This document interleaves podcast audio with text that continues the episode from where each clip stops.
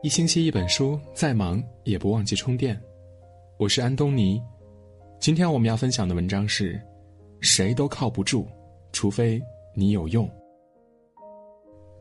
有人说，人无非只有两种，靠命或是靠自己。很多人一门心思钻研人脉，想改善自己的生活，结果呢，依旧过得惨淡。殊不知，人脉的强大建立在个人强大的基础上。如果你不够优秀，所谓的人脉呢，就是笑话；如果能力够强，人脉就只是锦上添花。求人不如求己，受气不如争气。俗话说：“人活一口气，佛争一炷香。”很多时候，人争一口气，不是为了满足虚荣心，不是为了面子工程大动干戈，而是养好精气神儿。气顺不顺？决定了一个人能否舒心的过好自己的生活。假如常常需要求人办事儿，人往往不会太高调，甚至说话的语气呢掺杂着卑微，多说时又怕招人烦，下意识的看人脸色。这并非是谦逊，而是一种维护关系的手段，而代价呢是漠视自身的感受。雨果说。我宁愿靠自己的力量打开我的前途，而不愿求有力者的垂青。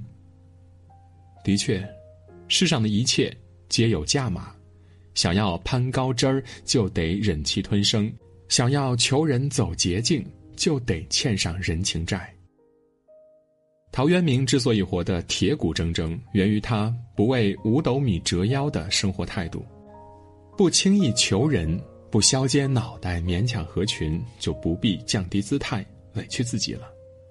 须知，低姿态如果不是因为谦卑，那就是作践自己，不懂得自尊自重。你若没有用，靠谁都没戏。荀子说：“君子性非异也，善假于物也。”君子也是人，本性上和普通人没什么区别。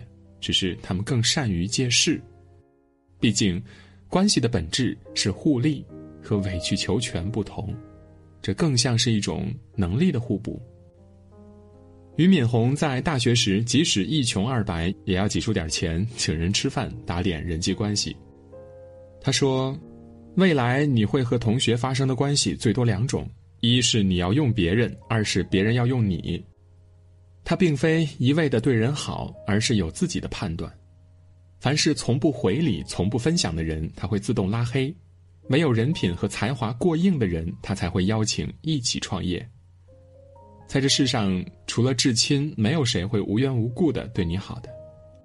你的一言一行，其实都在经受着考量。一无是处的人呢，一旦落魄了，不见雪中送炭之人，只见落井下石之人。这是从古至今颠扑不破的规律。精进自己，才有贵人相助。有人说，不要去追一匹马，用追马的时间种草，待到来年春暖花开之时，就会有一匹骏马任君选择。花开的绚烂才会招蜂引蝶，人足够优秀，才容易呼朋引伴。不必抱怨人性的势力，这只是一种趋利避害的本能；不必抱怨人心的薄凉，人与人的相互依靠是需要条件的。试想一下，一个整日怨气冲天的人和一个兢兢业业的人，谁更受人青睐呢？谁都不傻，不会专门找气度小的人交朋友，只为了标榜一视同仁。如果有，只能说明他的某些能力很强，强到让人愿意忍受他的喋喋不休。你若盛开，清风自来。这句话也可以理解为：只有自己足够优秀，才会有贵人相助。你若是有好人缘是因为你值得信赖；你若是无往不利，是因为你足够担当。海明威说：“优于别人，并不高贵。”真正的高贵，应该是优于过去的自己。把自己当靠山并不容易，但正是自强不息，才体现出人生的价值。那是责任与担当。毕竟，人活一世，不单单是为了自己。强大自身，给予在乎的人幸福，才能永远摆脱无助的状态。今天的文章到这里就结束了。如果您喜欢我们的文章，可以在文末点一个再看，或者把文章分享到朋友圈，让更多的朋友看到和听到。感谢各位，我是安东尼，我们明天再见。